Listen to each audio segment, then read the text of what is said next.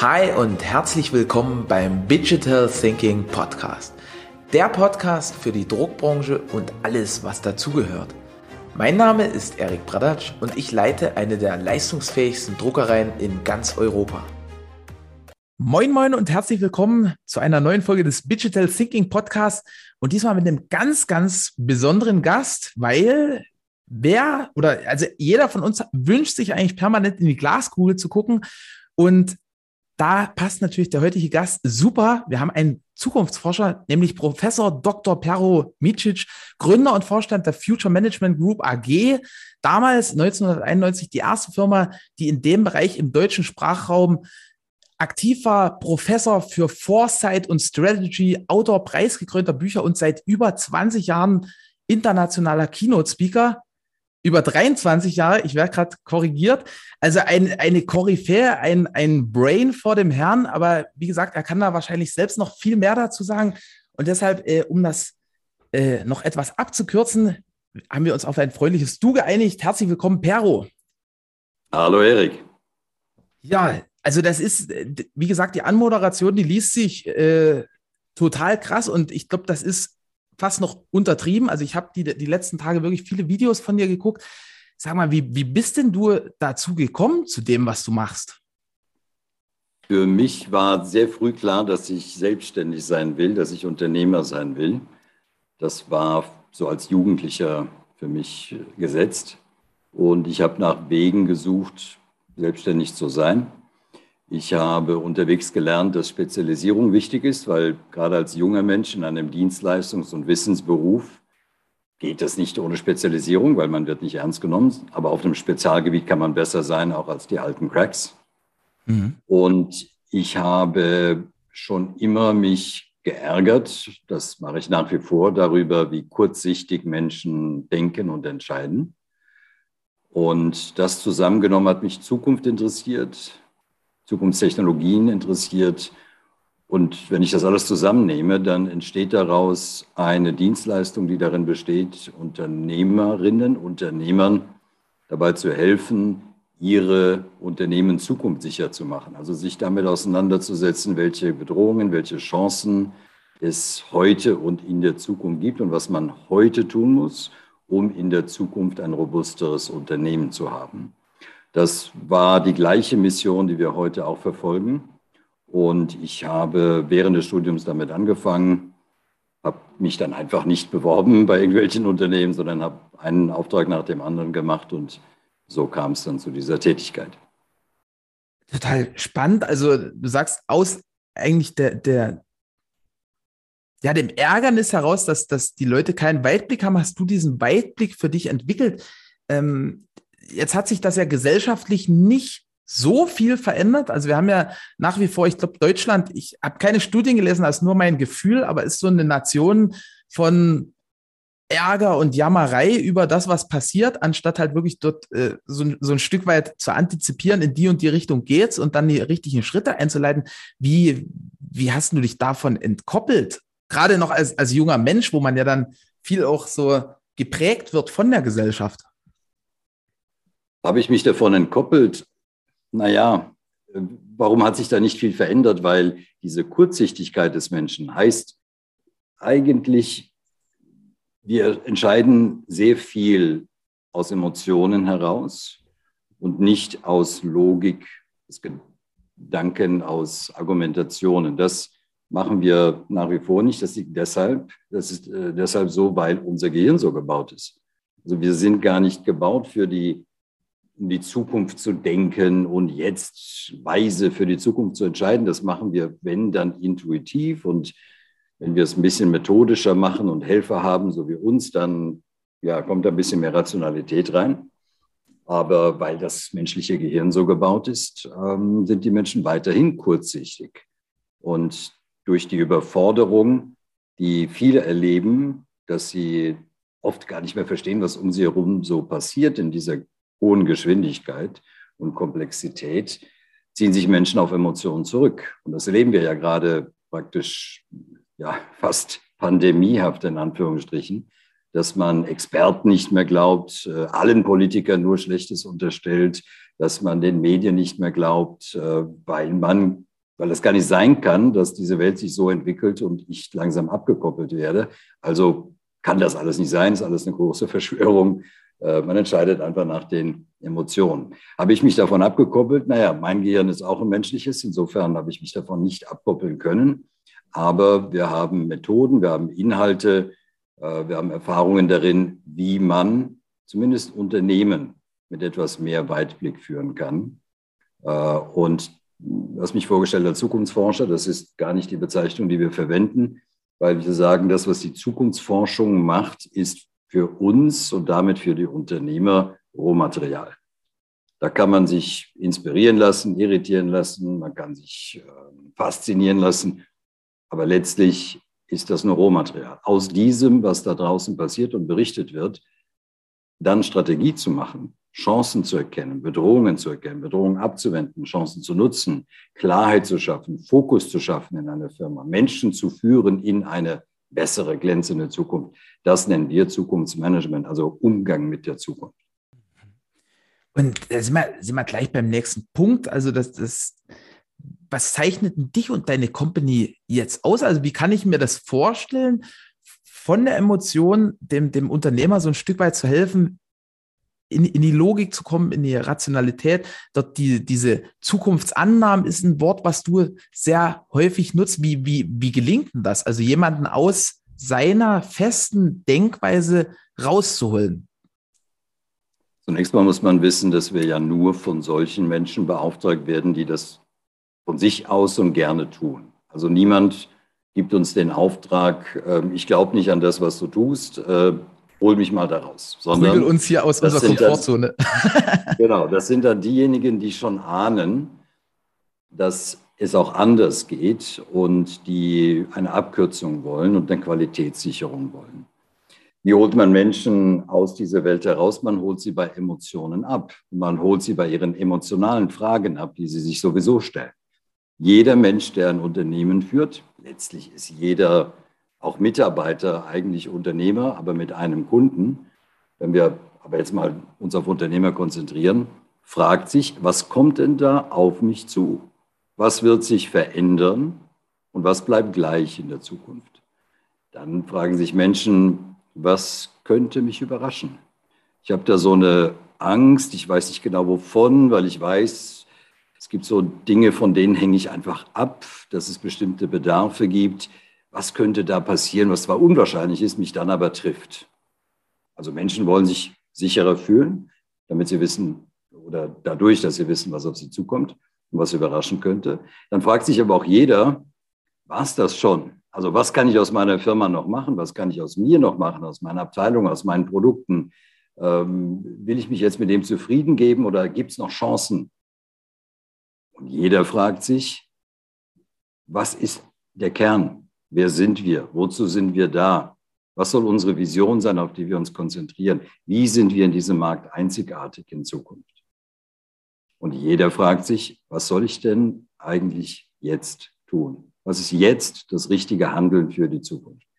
Diese fünf Arten von Fragen, ich nenne sie die fünf Zukunftsbrillen, setzen an den emotionalen Grundlagen auf, die Menschen mit der Zukunft verbinden.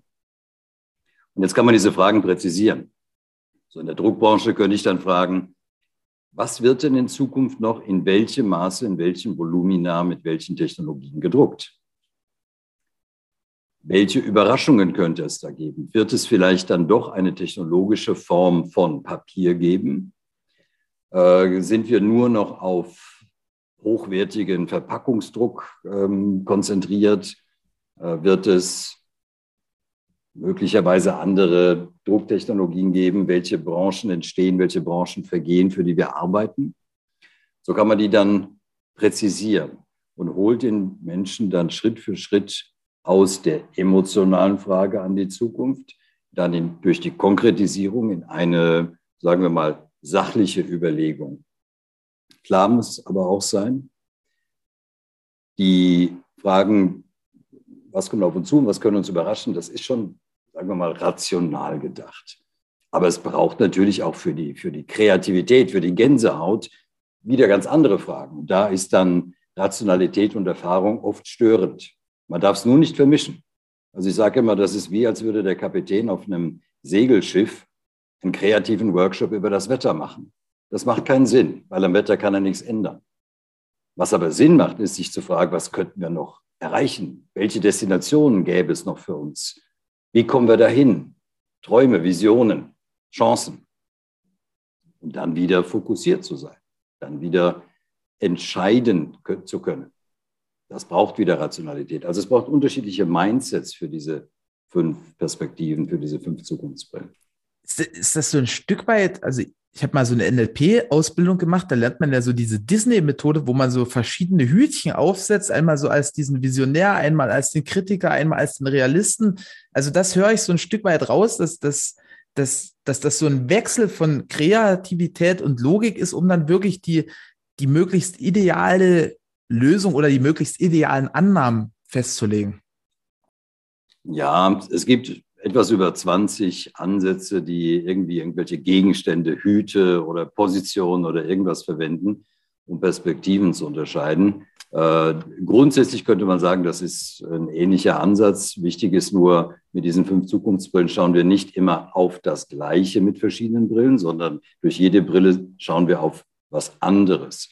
Die blaue Brille, da schauen wir auf die Trends und Technologien und die Entwicklungen mit der roten auf die Überraschungen, mit der grünen auf die Chancen, mit der gelben auf Mission, Positionierung, Vision, Kultur, Geschäftsmodell und mit der violetten dann auf Projekte und Prozesse. Also wir schauen schon auf unterschiedliche Dinge. Deshalb ist der reine Perspektivwechsel jetzt nur auf, ja, aufs Grobe betrachtet ähm, vergleichbar damit. Spannend. Und das heißt, wenn jetzt irgendeine Firma, die das hört, sagt, boah, spannend, dann kommst du da an, Machst du das selber? Kommst du mit deinem Team dahin oder wie, wie läuft das ab? Und habt ihr dann einen Koffer, wo dann wirklich fünf Brillen drin sind oder, oder ist das dann einfach äh, sozusagen nur ein Sinnbild? Also diese fünf Zukunftsbrillen sind für uns praktisch die Grundlage des Denkens über die Zukunft, weil jede Zukunftsbrille ist dann verbunden mit Elementen der Strategie. Also wenn wir jetzt ähm, mal in der Druckbranche bleiben würden, ähm, die Chancen sind grüne Zukunftsbrille, so nennen wir das. Äh, und dann haben wir verschiedenste Methoden, verschiedene Quellen, wie man auf Möglichkeiten kommt, sich weiterzuentwickeln. Vieles davon liegt zwischen den Branchen. Also da wird dann die Druckerei oder eben der, äh, die Agentur dahinter, wer auch immer um die Druckerei herum ist, da liegen dann die Chancen eher dazwischen, in der Verbindung zu anderen Branchen, indem man seine Wertschöpfungskette verlängert oder nach vorne oder nach hinten verlängert oder in die Breite geht. Also wie kommt man auf diese neuen Möglichkeiten? Wie finde ich neue Ertragsquellen? Wie finde ich neue Geschäftsfelder? Aber auch, wie finde ich Möglichkeiten in dem Geschäft, in dem ich bin, wieso auszurichten, dass ich dann zu denen gehöre, die später noch da sind. Also diese, dieser Werkzeugkasten ist sehr vielfältig. Diese Zukunftsbrillen sind nur so die Kategorien, mit denen wir da denken. Aber es ist die Grundlage unserer Arbeit. Ist aber auch insofern nicht überraschend, weil jeder Mensch hat diese fünf Zukunftsbrillen schon. Wir haben denen nur einen Namen gegeben und haben sie identifiziert und haben das mit einem Strategiemodell verbunden. Aber jeder Mensch kennt das ja, spürt das ja. Deshalb emotionale Grundlage. Und äh, jetzt für dich und dein Unternehmen gesprochen, war, also würde ich jetzt mal die Annahme äußern, dass der Corona so ein richtiger Umsatzbooster war, weil halt ganz, ganz viele gezwungen waren, umzudenken. Ist das, ist das richtig oder liege ich da total falsch? Ja, also 2020 haben viele erstmal ihr Geld zusammengehalten vor lauter Angst. Äh, insofern war es jetzt kein Umsatzbooster. 2021 sieht ja schon wieder ganz anders aus. Die Unsicherheit nimmt zu, was aber äh, noch zu wenig verstanden wird, ist, an der Zukunft zu arbeiten, heißt ja nicht, die Zukunft vorherzusagen, weil das gar keiner kann. Und an der Zukunft zu arbeiten heißt nicht, die Zukunft langfristig zu planen, weil das gar keinen Sinn macht. So, die meisten Menschen verstehen aber darunter, oh, da geht es darum, die Zukunft vorherzusagen, das ist Quatsch, also mache ich sowas nicht. Oder da geht es darum, zehn Jahre in die Zukunft zu planen, das ist Quatsch, also mache ich sowas nicht. Das, das Verstehen wie man unternehmerisch mit Zukunft umgeht, das ist nicht wirklich weit verbreitet. Was heißt denn Zukunftsmanagement? Ich kann ja nichts managen, was ich nicht greifen, zählen, messen, wiegen kann. Ich kann eine Druckmaschine managen. Ich kann ein Druckwerk managen. Ich weiß, welche, welche Druckverfahren es gibt. Ähm, ich kann mit Material umgehen. Ich kann Kunden managen. Das alles gibt es, aber die Zukunft gibt es ja offenbar nicht. Sie gibt es aber nur an einem Ort, nämlich im Kopf. Und ich kann sehr das, wohl das meine Gedanken. Super Spruch. Ich kann sehr wohl meine Gedanken managen. Ich kann meine Gedanken anreichern. Ich kann mehr von der Zukunft wissen, mehr von der Zukunft sehen. Ich kann sehen, dass es möglicherweise Papier gibt, wo dann digitales und gedrucktes miteinander verschmilzt. Weil wichtig ist ja, dass Menschen niemals für das Druckerzeugnis zahlen, sondern für seine Wirkung. Und wenn es nur Information ist, dann macht Drucken keinen Sinn. Wenn es mehr transportiert als nur die Information, wenn es Emotionen in jeder Hinsicht transportiert, wenn es andere Botschaften transportiert, wenn es Funktionen zusätzlich hat, dann wird man weiterhin drucken. Äh, und wichtig ist, Menschen zahlen nie für das Produkt. Das Gute daran ist, das bleibt so. Die emotionalen Wirkungen, die Menschen kaufen, werden sich nie verändern. Wir haben immer Musik genossen Früher haben wir dafür Platten gekauft. Ich weiß nicht, ob du das noch kennst. Das sind diese schwarzen, flachen Dinger, die deine Eltern vielleicht noch haben. Dann haben wir CDs gekauft und, und Musikkassetten vielleicht noch früher. Und jetzt irgendwann MP3-Dateien runtergeladen und jetzt zahlen wir Miete für unsere Musik. Das Geschäft ist ein komplett anderes, aber was die Menschen wirklich kaufen, ist immer noch das Gleiche, nämlich Musikgenuss. Und so verändern sich Branchen, so findet Disruption statt. Und all diese Gedanken kann ich in meinem Kopf lernen, anreichern. Ich kann sie in meinem Team mit meinen Teammitgliedern austauschen, dass wir voneinander lernen. Damit hat man Zukunft gemanagt. Damit hat man sich ja so ausgerichtet, dass man mehr über die Zukunft sieht und weiß, dass man besser einschätzen kann und dass man sich besser entscheiden kann. Spannende Frage. Ähm, als, als Zukunftsmanager, wie, wie ist denn das? Kann man da überhaupt von Krisen überrascht werden oder, oder ist das dann so nach dem Motto, ja gut, das, das war jetzt eigentlich logisch, dass das kommt?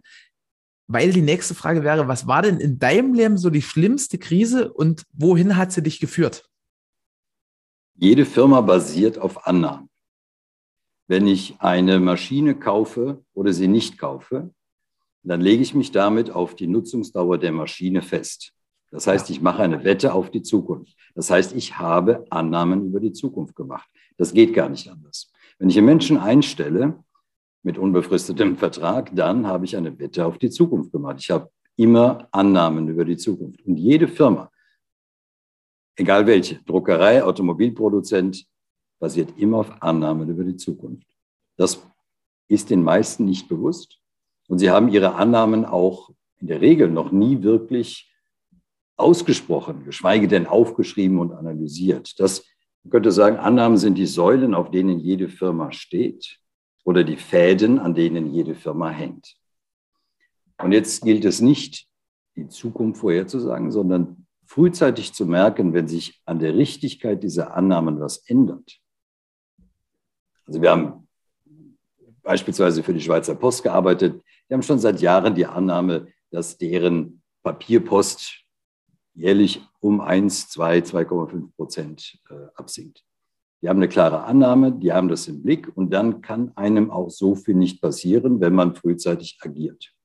Und es geht darum, sich die Annahmen klar zu machen und dann zu schauen, was könnte passieren, was diesen Annahmen widerspricht.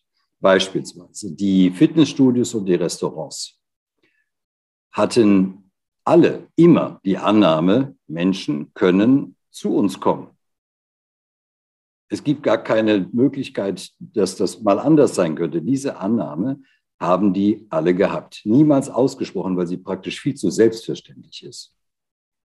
Jetzt könnte man fragen, wie könnte es denn passieren? Und dies, auf diese Frage muss man erstmal kommen. Dazu braucht man die rote Zukunftsbrille. Wie könnte es denn passieren, dass Menschen nicht mehr zu uns kommen? Und dann guckt man den Standardkatalog der Zukunftsdenker durch und im Standardkatalog aller guten Zukunftsdenker steht seit mindestens 102 Jahren Pandemie. Seit der spanischen Grippe, die eigentlich eine amerikanische Grippe sein sollte, so genannt sein sollte, war klar, dass sowas kommt. Ich habe in einem Buch, in dem ich die fünf Zukunftsbrillen beschreibe, 2007, einfach als Beispiel verwendet, eine Pandemie könnte weltweit Millionen von Menschen umbringen. Äh, das ist nicht, weil ich so genial das vorausgesehen habe, sondern weil es einfach möglich war und weil es schon passiert ist und weil sich Regierungen auch darauf vorbereitet haben. Also da brauchst keine große Genialität, wenn man muss sich einfach nur vorstellen, was könnte passieren, was dafür sorgt binnen kürzester Zeit, dass unsere Annahmen nicht stimmen. Und wenn man keine Lust auf diese ganze Arbeit hat, kann man mit einer Frage relativ viel schon abdecken. Was machen wir, wenn wir innerhalb von fünf Wochen 80 Prozent des Umsatzes verlieren? Oder des Auftragseingangs verlieren? Und, und die Frage stellt sich wahrscheinlich kaum jemand, weil es sehr unbequem ist. Voilà. Und dabei ist es gar nicht so sehr wichtig, was die Ursache ist der Überraschung. Also ich muss nicht die Quelle der Überraschung zwingend sehen. Wesentlich ist, dass ich die Auswirkung an der Senke weiß. Also was macht das mit meinem Unternehmen? Und die meisten Überraschungen sorgen schlicht dafür, dass einem die Einnahmen fehlen. So, wie kommen wir, wie flexibilisieren wir uns für einen solchen Fall? Kann man, kann man komplett immun sein gegen sowas? Kaum. Aber man kann sich ein Stück weit immunisieren. Wir haben eben am 16. März 2020 in zwei Minuten beschlossen, wir führen das Geschäft jetzt komplett online. Und das war praktisch mit dieser Aussage umgesetzt, weil wir darauf vorbereitet waren. Jetzt ist das bei uns natürlich leichter. Aber es gibt unzählige Menschen, die im Umfeld der Wissensarbeit unterwegs waren oder der Beratung von Training und so weiter, die waren darauf gar nicht vorbereitet. Und denen ging es nicht so gut. Weil ich das mit der Pandemie im Blick hatte und habe, weil wir das im Blick haben, haben wir zumindest mal dafür gesorgt, und das ist so eine grundlegend robuste Strategie, dass wir so viel wie möglich digital machen können. Das war von vornherein Teil der Strategie. Total schlau. Was, waren da so dein größtes Aha? Also hast du dann gesagt, cool, ich, ich, ich war vorbereitet, ich habe es gewusst, oder hattest du, ähm, da du das so ein bisschen mit Abstand betrachten konntest, aha, hast du über, über deine Kunden, die Teams bei deinen Kunden, was waren so im, im letzten Jahr dein Top-Aha-Moment? Wir haben vor, vor vielen Jahren begonnen, immer mal wieder Wargames gegen uns selbst zu spielen. Also Business Wargames, das machen wir auch mit unseren Klienten. Das bedeutet, man versetzt sich in die Rolle von Wettbewerbern Wettbewerbern, die es schon gibt, Wettbewerbern, die es noch nicht gibt. Dabei immer ein intelligenter, aggressiver, reicher Chinese. Wenn er noch nicht im Markt ist, der kommt. Und dann fragt man sich, was würden die tun, um unsere Aufträge und unsere Kunden zu bekommen? Was könnte denen so alles einfallen? So, die Wettbewerber, die man kennt, da sind die Strategien in der Regel nicht so überraschend. Aber wenn man sich so komplett digitale Wettbewerber vorstellt oder eben den intelligenten, aggressiven, reichen Chinesen, dann, man macht das ja praktisch mit dem eigenen Team, ne? die eigenen Mitarbeiter versetzen sich in die Rolle des, des äh, Konkurrenten, bekommen dann T-Shirts von dem angezogen, Cappies oder zumindest mal Namensschilder. Und dann greifen die die eigene Firma an. Man wundert sich, was denen so alles einfällt. Und das Schöne ist oder das Beruhigende ist ja, da geht es jetzt nicht nur darum, die Gefahren zu denken, ja, und wie könnte unser Unternehmen zusammenbrechen, sondern wenn ich die besten Angriffe, die wirksamsten Angriffe umdrehe, dann habe ich meine größten Chancen. Und ein, wenn man so will, ein Aha-Erlebnis aus diesem Wargaming, das wir selbst immer wieder mal machen, war, dass wenn jemand heute unser Geschäft komplett neu starten würde, dann würde er mit einer Reihe von Prinzipien einfach brechen. Würde beispielsweise sagen, hey, ihr Consultants, ihr zählt immer wieder die gleiche Geschichte irgendwo und schreibt jedes Mal eine Rechnung dafür. Das geht heute anders. Da braucht man kein Hightech, da braucht man nur hochaufgelöstes, gutes Studiovideo. Und dann, wenn wir alles, was ihr an Botschaften, Inspirationen, Anleitungen habt, auf Video aufnehmen, dann können wir viel, viel, viel billiger sein ähm, und euch die Kunden wegnehmen. Und dass ihr da immer diese live persönlichen physischen Workshops da äh, organisiert und macht. Das kostet auch viel zu viel Zeit und man überlädt diese Workshops mit Erwartungen. Wir machen das anders, wir machen alles online, jede Woche ein anderthalb Stunden Workshop, dazu eben Video-Input, Vorlagen. Fertig. Drittes Prinzip. Äh, heute gibt es so viel gut qualifizierte Leute auf der Seite unserer Klienten, dass die nicht alle eine Strategie jetzt intensiv mit jemandem extern entwickeln wollen, sondern sie wollen das selbst entwickeln, wollen aber Inspiration, Anleitung, Qualitätssicherung. Also bieten wir Hilfe zur Selbstentwicklung der Strategie und noch so sieben, acht weitere Prinzipien. Also das wäre ein katastrophaler Angriff gegen uns gewesen. Was macht man in so einem Fall? Man macht das selbst. Und dann haben wir angefangen von der Situation, dass wir früher nur sehr große Unternehmen bedienen konnten, weil das war einfach zu teuer für kleine Unternehmen oder zu wenig ähm, ja, für das Geld, das man ausgeben wollte, hätten wir zu wenig tun können ist es uns jetzt praktisch egal. Jetzt kann mit super viel Nutzen und Glück ein Unternehmen, das zwei Mitarbeiter hat äh, oder wo jemand auch ganz alleine ist, an unserem Future Strategy Program teilnehmen. Und diese Selbstdisruption hat zu einer unzähligen äh, Reihe von, von Aha's geführt. Unter anderem, dass die Beziehung zu einem Klienten, selbst online, richtig tief sein kann und richtig intensiv sein kann. Und man sich dann physisch sieht und feststellt, ey, wir, wir sehen uns jetzt physisch zum ersten Mal, das kann doch gar nicht sein. Eine der vielen Aha-Erlebnisse. Stark. Also das, das Thema Business Wargames, toll, dass du das ansprichst. Das ist mir auch nochmal bei deinen Videos aufgefallen. Das hätte ich auf jeden Fall thematisiert, weil ich das mega spannend finde. Und da, also ich habe das jetzt noch mal ein Stück mehr verstanden, wo du das gerade erzählt hast, weil das ist ja so ein Stück weit auch wie aus dem Kampfkunst, äh, also aus der Kampfkunst geborgt, dass man so die Kraft aufnimmt und dann sozusagen noch intensiviert zurückgibt, ne?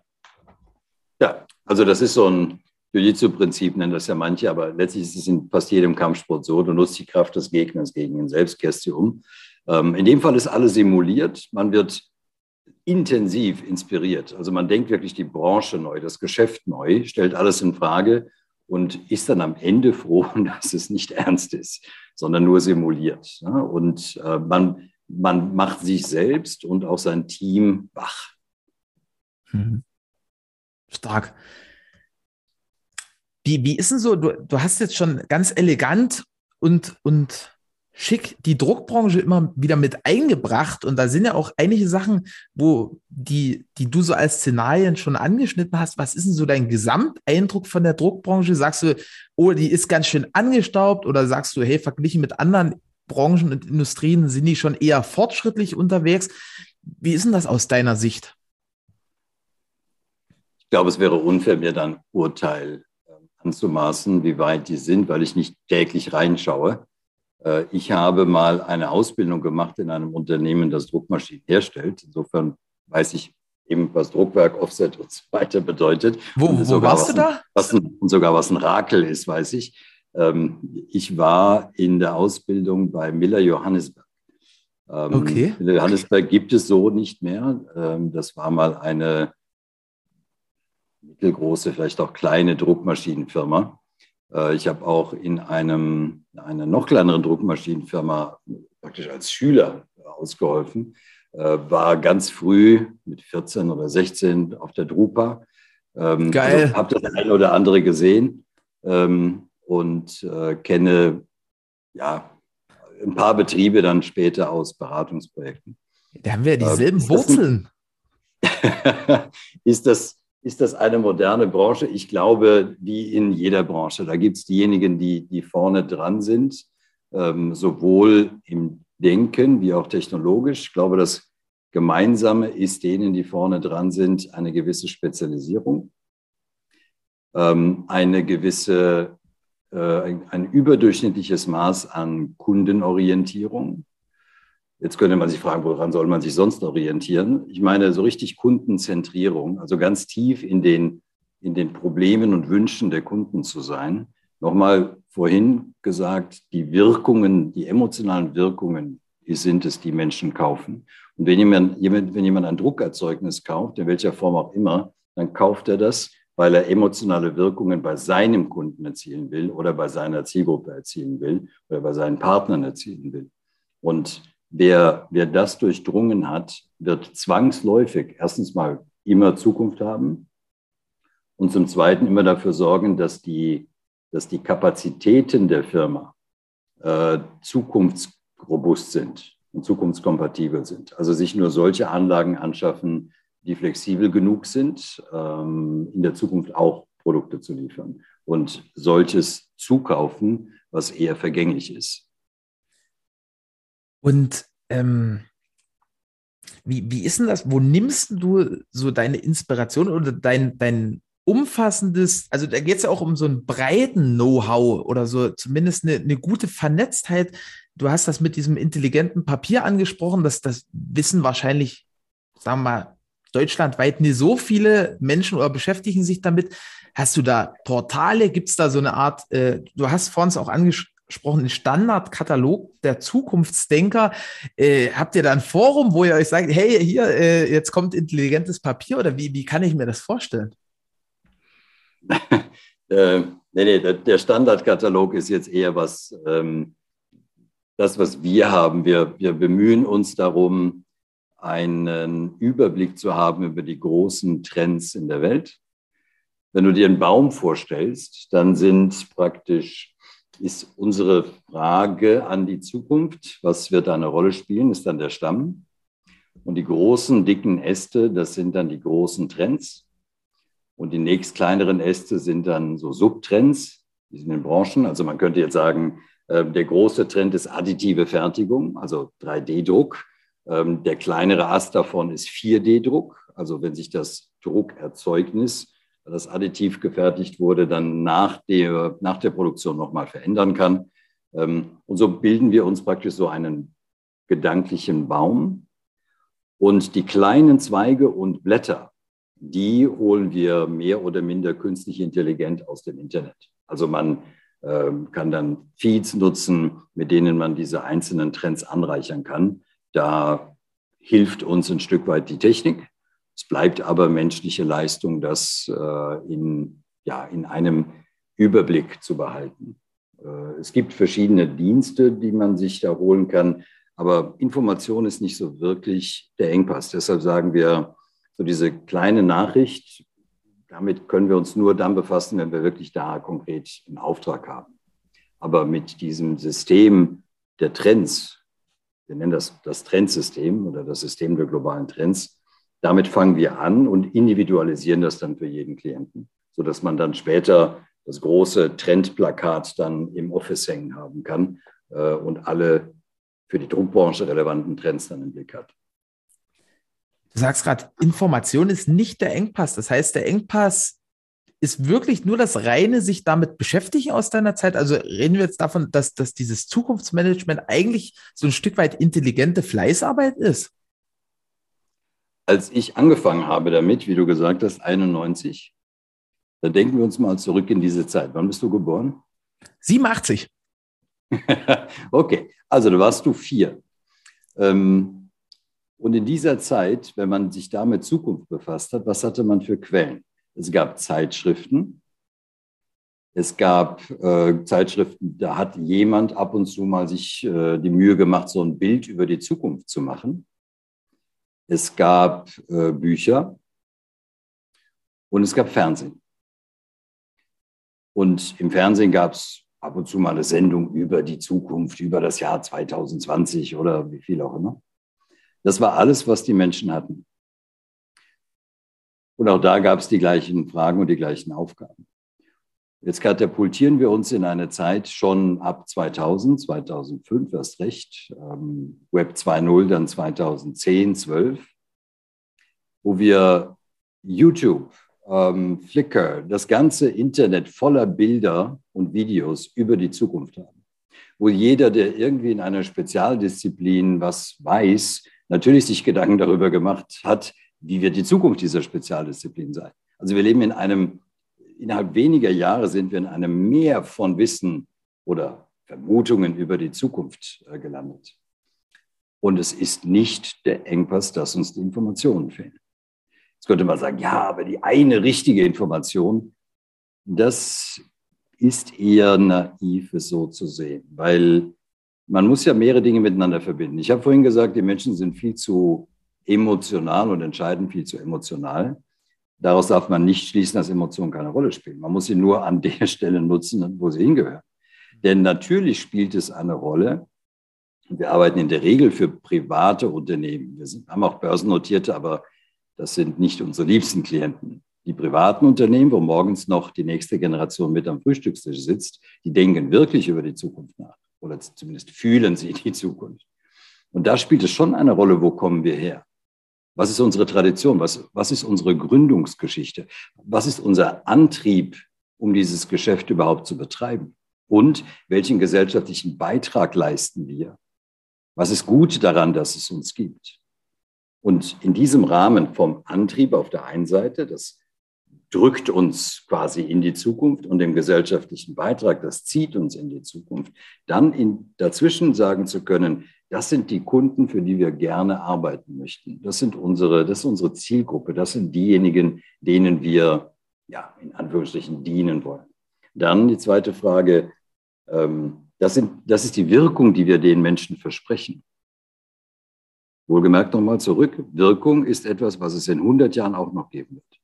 Und dann, was ist das Lösungsversprechen, das wir den Menschen geben? Und heute nutzen wir dafür Druckmaschinen. Aber morgen möglicherweise nicht mehr. Wenn wir das so definieren, dann haben wir das Rationale dort eingesetzt, wo es rational sein soll und haben, das, haben unsere Emotionen, die ja, die ja unser Antrieb sind, richtig genutzt. Mein, mein, mein Kopf rödelt gerade. Also das, das, das ist so. Äh, ist das vielleicht ein Phänomen, was du öfters erlebst, dass die Kunden dann so, so in den Gedanken festhängen? äh, ja, das, das kommt schon mal vor. Also, ich meine, wir sprechen jetzt hier über eine Branche, in der ich nicht Experte bin, deshalb kann ich nicht 24 äh, äh, Geschichten aus der Druckbranche erzählen, deshalb ist es immer ein Stück weit abstrakter. Äh, aber aber es reicht schon. Also wie was, ich, was ich sage, was ich, was ich sage, betrifft natürlich viele Branchen ähm, in dieser Welt. Ähm, die, deine Frage war ja, ist die Information noch der Engpass oder ist es einfach nur ein fleißiges, fleißige logische Arbeit? Ähm, es ist im Wesentlichen fleißige Logikarbeit, das ist schon so. Ähm, und es macht eben Sinn, das war, was ich betonen wollte, rational mit den Emotionen umzugehen. Emotional mit den rational umzugehen, das ist schlecht. Aber rational mit den Emotionen umzugehen, sich zu fragen, was, was, welche Gründungsgeschichte nimmt man uns denn ab? Für was stehen wir in diesem Markt? Und wenn ich jetzt in der Kleinstadt die traditionelle Druckerei bin, dann bin ich äh, tendenziell immer Allrounder. Als Allrounder habe ich immer kleine Losgrößen, äh, zumindest in der Region, und schon habe ich ein Problem. Also brauche ich ähm, Antworten auf die Frage, wie kann ich mit meinen Potenzialen, mit den Stärken, die wir haben, aber auch mit dem, was wir lernen könnten noch unterwegs, wie, äh, wie schaffe ich für mich, wie erobere ich für mich einen Markt, der mich aus der Region und aus der, aus der äh, Lokalität herausführt, aus der Gemeinde herausführt, damit ich wieder zu größeren Aufträgen, zu größeren Stückzahlen komme. Und wir leben ja in der Druckbranche, soweit ich es eben sehen kann und beobachten kann, dass eben diejenigen erfolgreich sind, die sich, wie vorhin gesagt, die eine gewisse Spezialisierung haben. Es haben Menschen Angst vor Spezialisierung, naturgemäß richtig, die Spezialisierung ist dann gefährlich, wenn wir uns auf eine bestimmte Art von Lösung spezialisieren. Die Spezialisierung ist dann äh, zukunftsfähig, wenn wir uns auf eine bestimmte Wirkung konzentrieren. Es ist also falsch zu sagen, wir sind im Geschäft mit Ausweisdokumenten, sondern unser Geschäft ist Authentifizierung.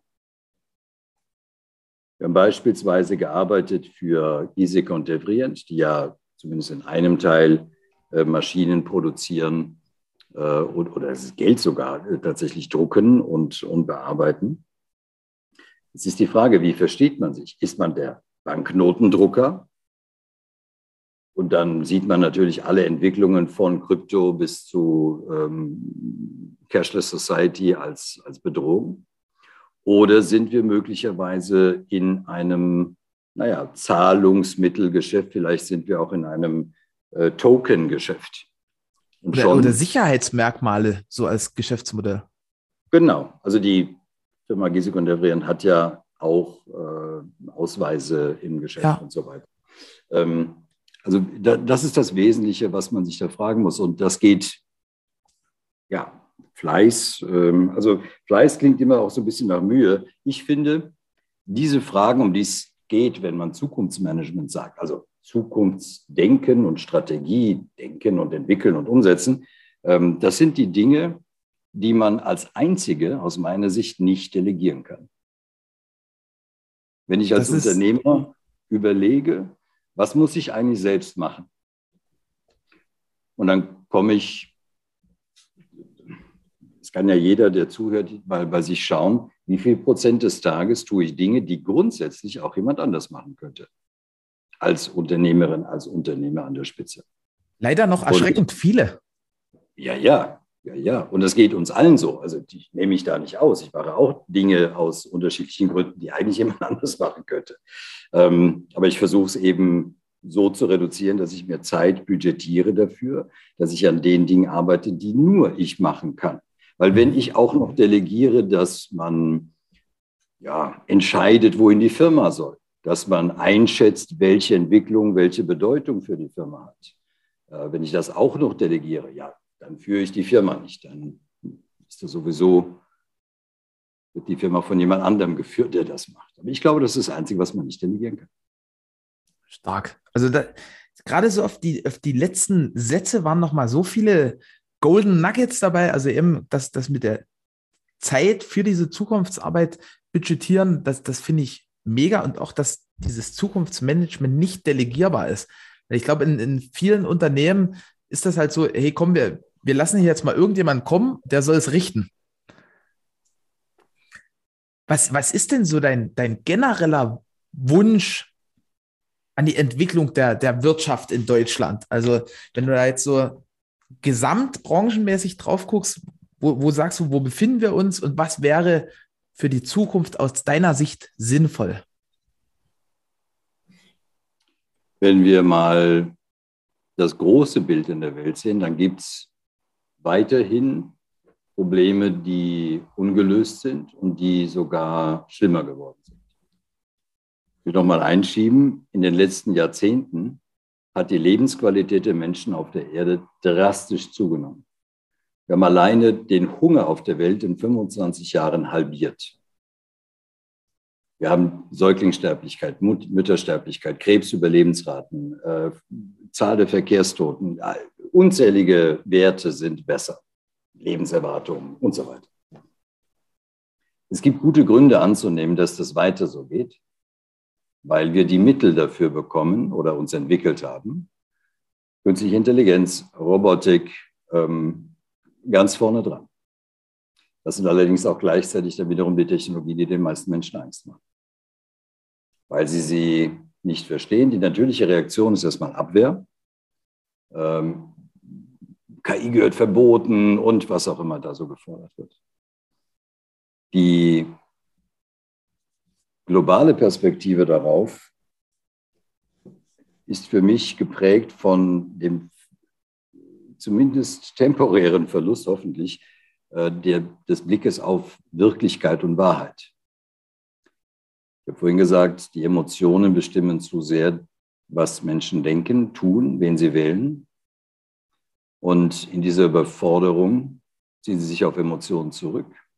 Und das hat dazu geführt, was so gut wie niemand, auch ich nicht, auch wir nicht, angenommen hat, was das Internet bewirken wird, nämlich eine Zunahme von Falschinformationen und, und falschen Überzeugungen, eine Zunahme von zum Teil kruden Verschwörungstheorien. Das war früher ein Randphänomen. Wenn man heute in die USA schaut, sind das 30, 40 Prozent der Bevölkerung und nach deren Wahlrecht kann das durchaus leicht passieren, dass Menschen, die wirklich an die seltsamsten Dinge glauben und von den selbst seltsamsten Dingen überzeugt sind, plötzlich das Land oder einzelne Staaten regieren. Also ist schon so zum Teil. Das halte ich für eine sehr gefährliche Entwicklung. Wir brauchen Lösungen, wie wir beweisbare Fakten, also Meinungen wird immer jeder sehr unterschiedlich haben, aber wie wir zumindest mal verhindern, dass Menschen über beweisbare Fakten irregeführt werden. Äh, und, und dabei gibt es immer Unschärfen. Ja? Ein Impfstoff ist niemals 100 Prozent wirksam. Äh, es ist niemals irgendwas ganz absolut, es sei denn, es ist reine Physik und Chemie. Aber wir müssen die Wahrheit ein Stück weit retten, weil sonst entscheiden die Menschen noch mehr nach ihren Emotionen und dann verlieren wir vielleicht sogar in Ländern, in denen man das gar nicht sich vorgestellt hätte, tatsächlich die Demokratie. So dramatisch sehe ich das. Langfristig bin ich da immer positiv, weil sich dann doch ähm, das Sinnvolle meistens durchsetzt. Aber da gibt es schon gefährliche Tendenzen. Insgesamt aber, wenn ich das ergänze, wir werden nach und nach in eine Welt gehen, in der Energie nicht mehr der Engpass ist. Alleine Photovoltaik und Wind können uns komplett mit Strom versorgen. Wenn wir dann nochmal überdenken, wie wir mit Kernkraft umgehen, weil es gibt auch durchaus weniger gefährliche Arten von Kernkraft. Also da müssen wir noch nicht mal auf die Fusion warten. Das sind Molten Salt oder Thoriumreaktoren beispielsweise. Und Speicherkapazitäten schaffen in Akkus oder eben mit äh, sogenannter Gravity Storage. Dann wird Energie in absehbarer Zeit, also noch in meiner Lebenszeit, in deiner sowieso, ähm, kein Engpass mehr sein. Wenn Energie kein Engpass ist, ist Nahrung kein Engpass. Wenn Energie kein Engpass ist, ist Wasser kein Engpass, Mobilität kein Engpass. Dann löst sich sehr viel in Wohlgefallen auf. Ähm, KI wird, und ich differenziere das jetzt mal nicht weiter, nenne mal das im groben KI. KI wird zusammen mit solchen ähm, Errungenschaften wie CRISPR dazu führen, dass wir deutlich gesünder sein werden. Und zwar möglicherweise in, in Sprüngen länger leben. Also nicht jedes Jahr einen Monat oder zwei, sondern wirklich deutlich länger leben. Ähm, 3D-Druck wird zu, zur Möglichkeit führen, so ganz allmählich vom Ersatzherzen bis zu anderen Organen zu drucken. Ähm, Fleisch, das aus lebenden Zellen besteht, aber nicht am Tier gewachsen ist, könnte unser Klimaproblem äh, lindern helfen und es könnte uns gesünder machen. Ähm, und es könnte, sagen wir mal, Ressourcen schonen. So, so könnte ich ewig weitermachen, welche schönen, positiven Entwicklungen da vor uns liegen. Aber wir haben es leider auch in der Hand, das Ganze zu zerstören und zu verhindern, indem wir an dem festhalten, was wir kennen, aus Emotion und Angst reagieren, glauben, dass eine Welt ohne Verbrennungsmotoren eine ganz furchtbare ist, dass wir glauben, dass eine Welt ohne Viehhaltung ähm, eine ganz furchtbare ist, dass wir glauben, dass eine Welt ähm,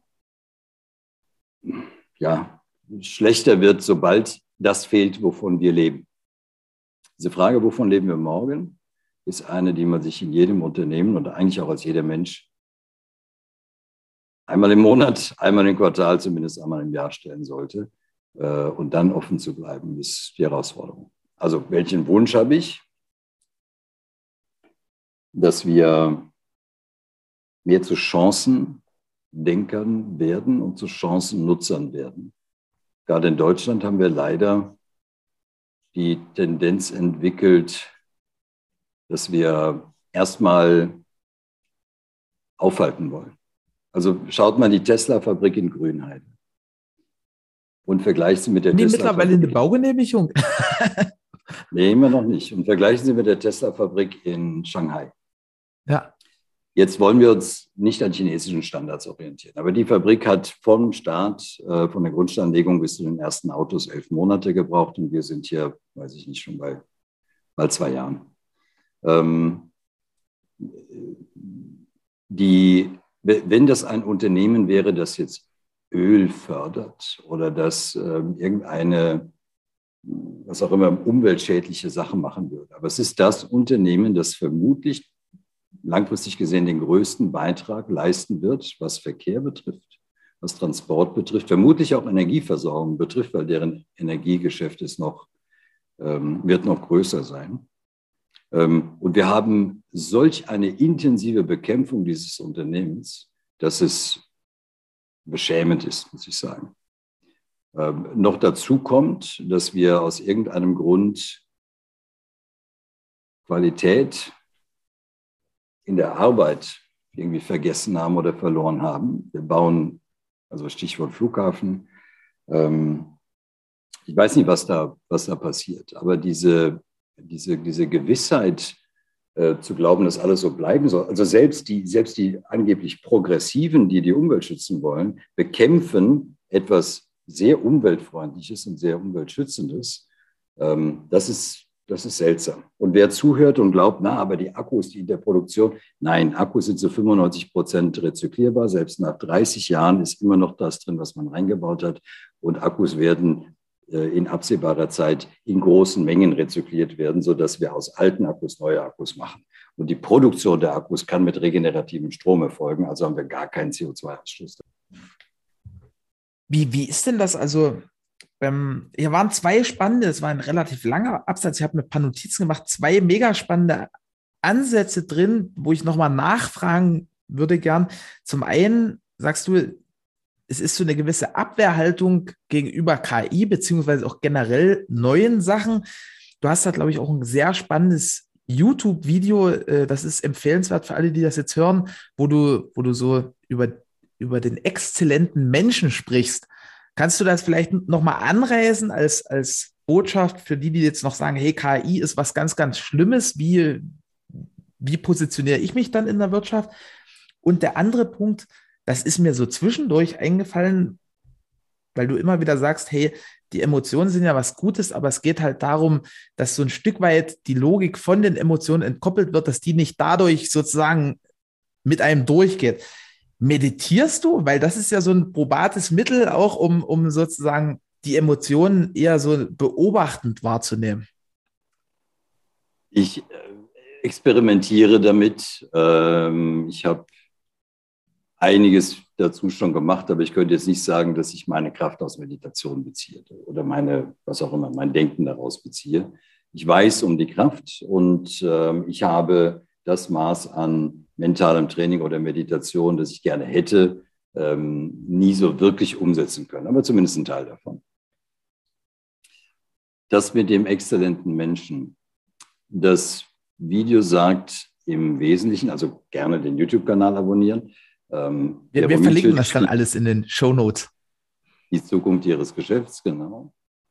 Ähm, die Frage stellen sich ja Menschen zurecht, wenn die KI heute schon oder bald alles besser kann als der Mensch im Kognitiven.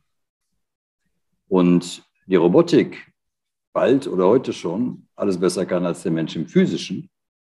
Was machen wir denn dann noch? Und so rein strategisch gesehen würde man sich ja so positionieren, dass der Wettbewerb einem nicht an den Karren pinkeln kann. Würde bedeuten, wir konzentrieren uns auf das, also Wettbewerb im Sinne von KI und Robotik. Wir konzentrieren uns auf das, was uns ausmacht, wo uns weder die KI noch die Robotik irgendwie reinsprechen kann, nämlich Menschsein. Klingt flach, es meint aber Menschsein, und zwar ein exzellenter Menschsein. Also einer, der emotionale Intelligenz hat, äh, sie praktizieren kann, andere versteht, dem anderen Menschen zunächst einmal positive Absicht unterstellt, was wir viel zu wenig tun. Und wenn nicht positive Absicht, doch dann Gründe für sein Verhalten, die ich verstehen kann, wenn ich will.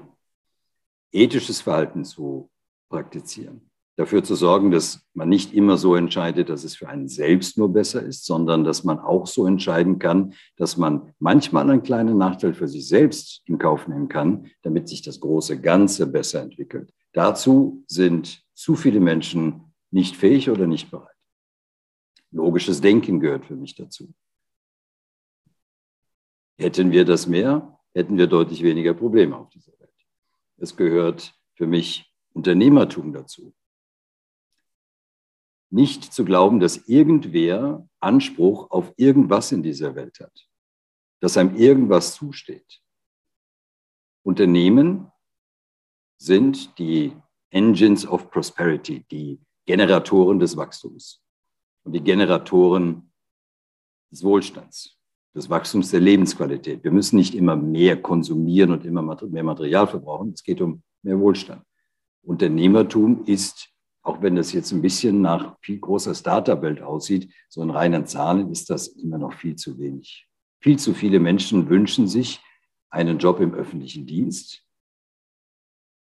Nach einer Umfrage ähm, vor, vor ein, zwei Jahren, weil das halt sicher ist. Viele scheuen die Komplexität, das Risiko. Deshalb glaube ich, dass zu einem exzellenten Menschen auch Unternehmertum gehört, im Kleinen wie im Großen.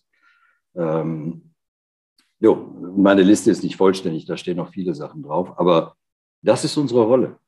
Anderen Menschen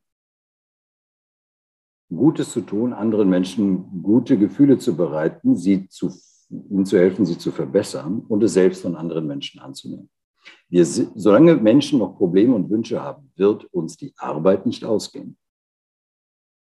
Aber unsere derzeitige Form, Wirtschaft zu organisieren, passt dann nicht immer dazu. Im Moment muss man als Angestellter für jemand anderen arbeiten, eine gewisse Zeit oder mit gewissen Ergebnissen, damit man die Mittel bekommt, um selbst leben zu können. Und dieses Konzept ist vermutlich nicht der Weisheit letzter Schluss. Jetzt will ich nicht sozialromantisch werden, aber man könnte natürlich dafür sorgen, dass mehr Menschen am Vermögen partizipieren. Also ich bin, war noch nie angestellt, bin immer äh, Unternehmer gewesen. Ich bin jetzt weit entfernt von irgendwelchen sozialistischen Gedanken. Ich bin eher bei solchen Modellen wie der norwegische Staatsfonds. Weil hätten wir das mal gemacht, würde es uns auch in der Altersvorsorge besser gehen. Es ist aber nie zu spät, damit anzufangen. Warum können nicht mehr oder minder alle Menschen die Maschinen für sich arbeiten lassen? Wir hängen zu sehr fest an der Idee des Arbeitsplatzes. wenn keiner welche schafft oder wenn die verloren gehen, dann ist die Katastrophe da. Das ist zu enges Denken. Boah, das ist sehr eindrucksvoll und äh, umfangreich, was du hier alles so vom, vom Stapel lässt. Also man merkt, dass, dass du das nicht zum ersten Mal machst.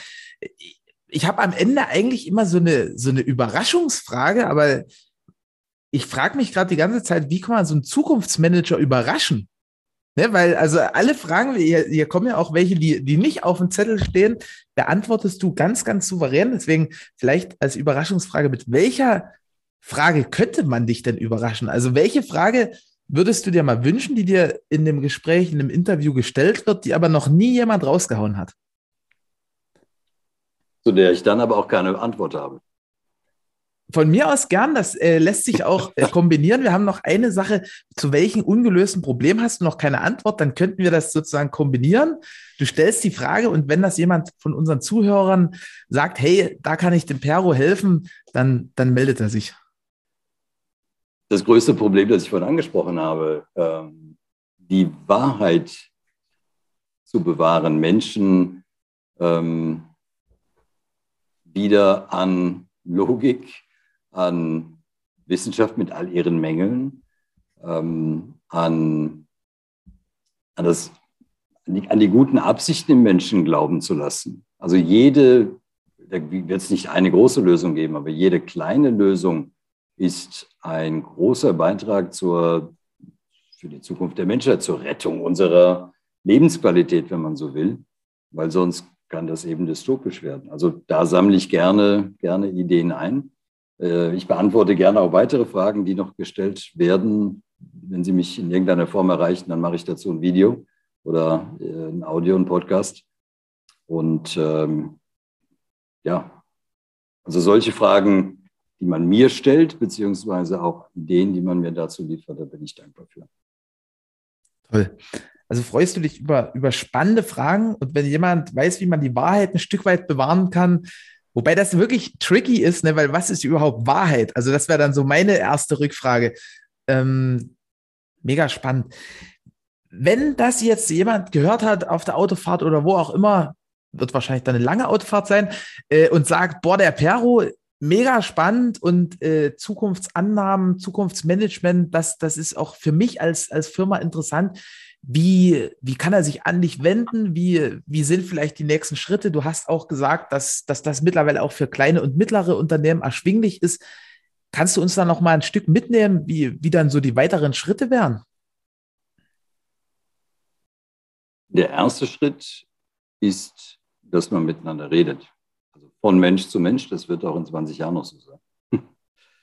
Äh, und ja, erstmal zuhören lässt. Also ich höre gerne zu, wir hören gerne zu, welcher Situation man ist. Also wir kennen sehr viele Branchen, wissen so grob, wie es denen so geht, aber dann kommt ja das Individuelle. Dann schauen wir, welchen Weg man gehen kann. Wir haben ein Geschäft, das teilt sich so ein Stück weit auf. Also wir sind knapp 20 Menschen. Und es gibt äh, Experten, Expertinnen, die gehen in Unternehmen und machen dort mit den Führungsteams Projekte, Workshops. Sie denken, entscheiden und helfen beim, beim Umsetzen. Äh, das geht bei den größeren Unternehmen. Bei den kleineren Unternehmen, hatte ich eingangs erläutert, gibt es einen anderen Weg. Da helfen wir, dass wir in gemeinsamer Arbeit die Strategie und vor allen Dingen die Zukunft dieser Firma entwickeln und damit die Existenz auch sicherer machen, die Zukunft sicherer machen. Das geht erstmal ein persönliches Treffen und Kennenlernen und dann geht das alles online und man kriegt das in den unternehmerischen Alltag auch ganz gut eingebaut. Ähm, und in diesem Programm, wir nennen das das Future Strategy Program, da kann man einen individuellen Weg wählen. Also das Programm ist deshalb günstig im Vergleich zu dem, was wir sonst machen, weil es so zusammengestellt ist und viel videobasiert ist. Und weil diese Workshops eben online stattfinden, das offene Programm mache ich auch selbst. Und es ist individuell, weil ich mir auswählen kann, welche Module ich mache.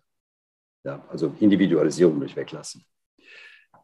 Und so, das ist der eine Punkt. Also darüber sprechen, wie wir miteinander arbeiten könnten. Und ich bin jetzt selbst der Unternehmer. Ich habe jetzt keine, ich mache nur das, wovon ich überzeugt bin. Also ich rede keinem was ein, was er braucht, was er nicht wirklich braucht. Das Zweite ist, vielleicht ist man in ähm, Vereinigungen von Unternehmern, Menschen aus fachlichen äh, Disziplinen und hat dort Veranstaltungen, online oder offline, und möchte die Kollegen mal mit dieser Art zu denken und dieser Art unternehmerisch zu arbeiten inspirieren, dann komme ich gerne und bin dort der Keynote Speaker. Auch eine Möglichkeit. Stark sind das dann vorgefertigte Keynotes oder, oder machst du das dann individuell, je nachdem, wer dich da bucht? Also ich habe noch nie einen Vortrag zweimal gehalten. Ich schaue mir an, erstens mal, wer ist da, also die Branche, welche Menschen sind das, wie viele sind das, in welchem Umfeld und so weiter. Ähm, und welche Wirkung will man bei diesen Menschen erreichen? Will man inspirieren, will man auffordern zum Handeln? Und darauf stelle ich mich ein. Äh, und aus dem Material, das ja vielfältig ist, was wir haben, stelle ich dann zusammen, was ich da tue. Was nicht heißt, dass ich jedes Mal einen komplett neuen Vortrag entwickle, aber ich habe noch nie einen zweimal gehalten. Insofern ist das immer ein guter Mix aus dem, was ich sonst weiß und dem, was ich für den Vortrag dann vorbereitet habe. Und wer das ähm, noch, wer noch einen vorherigen Schritt haben will, es gibt einen ähm, Crashkurs, einen Video-Crashkurs, der ist kostenfrei, den gibt es auf Deutsch und Englisch auf unserer Website. Den kann man, da kann sich jeder eintragen, der mag äh, und kann sich dort zumindest mal orientieren lassen, was denn so das Managen der Zukunft ist. Das ist sehr dicht, das ist sehr anspruchsvoll, aber ähm, ja, so habe ich das gemacht, damit man einen Überblick bekommt. Und natürlich sind die YouTube-Kanäle und die Podcast-Kanäle äh, auch eine gute Quelle. Ansonsten Vernetzung über LinkedIn, das ist so meine Hauptplattform. Ja, wir packen alles, was du jetzt angesprochen hast, in, in die Shownotes. Also wenn da jemand Interesse hat und sagt, boah, ich will unbedingt mit dem Perro in Kontakt bleiben, in die Shownotes klicken. Und damit sind wir schon rum. Das war ein mega spannendes, mega kurzweiliges und äh, mega contentdichtes Interview. Also mir, mir schwirrt wirklich der Kopf und das habe ich sonst nur so bei branchenfremden Messen. Ich bin mal über die K gelaufen, das ist so eine Kunststoffmesse, wo die irgendwie von Extrudern erzählt haben und dies, das hin und her. Da hatte ich dann auch so einen, so einen Riesenkopf. Ähm, der letzte Satz gehört immer unserem Gast. Deswegen, lieber Perro, äh, du kannst das an der Stelle nett beschließen. Mein berufliches Motto, vielleicht auch mein Lebensmotto ist Have a bright future. Sorge dafür, dass du für dich selbst und für dein Unternehmen vor allem ein Bild von einer positiven, erreichbaren, glaubwürdigen Zukunft vor dir siehst, zu dem du dich selbst und zu dem du dein Team hinführen kannst. Ich glaube, dass mit einem, dass wenn man auf etwas Positives zuarbeitet, also viele Menschen freuen sich einfach nur auf den Urlaub und beziehen daraus die Energie. Ich glaube, dass es auch anders gehen kann. Ich glaube, dass man sich auf ähm, das Erreichen eines bestimmten Ziels im Markt freuen kann, auf das Verwirklichen eines Produkts, äh, auf das Erobern einer Zielgruppe, auf das Implementieren einer Technologie, auf eine bestimmte Position des Unternehmens. Wenn man auf etwas Positives zuarbeitet und das der Mannschaft vermitteln kann und die mitnehmen kann zum großen Teil, dann sind die leistungsfähiger, dann sind die gesünder und es macht einfach mehr Freude. Das ist wie, als würde man einem verwirrten Team mit einem 10.000 Teile Puzzle auf dem Tisch endlich die Vorlage in die Hand drücken und plötzlich geht alles besser. Vielen, vielen Dank für die weisen Worte. Have a bright future. Eine wunderbare Woche an alle Zuhörer und vielen Dank. Danke dir. Ich danke dir fürs Zuhören und deine Zeit. Wir freuen uns, wenn dieser Podcast deine Welt ein Stück bunter gemacht hat. Du kennst einen Experten, der unbedingt in diesem Podcast zu Wort kommen muss? Super. Schreib uns gerne eine E-Mail an podcast.texel.com. Ich wünsche dir einen fantastischen Start in die neue Woche und bis zum nächsten Montag.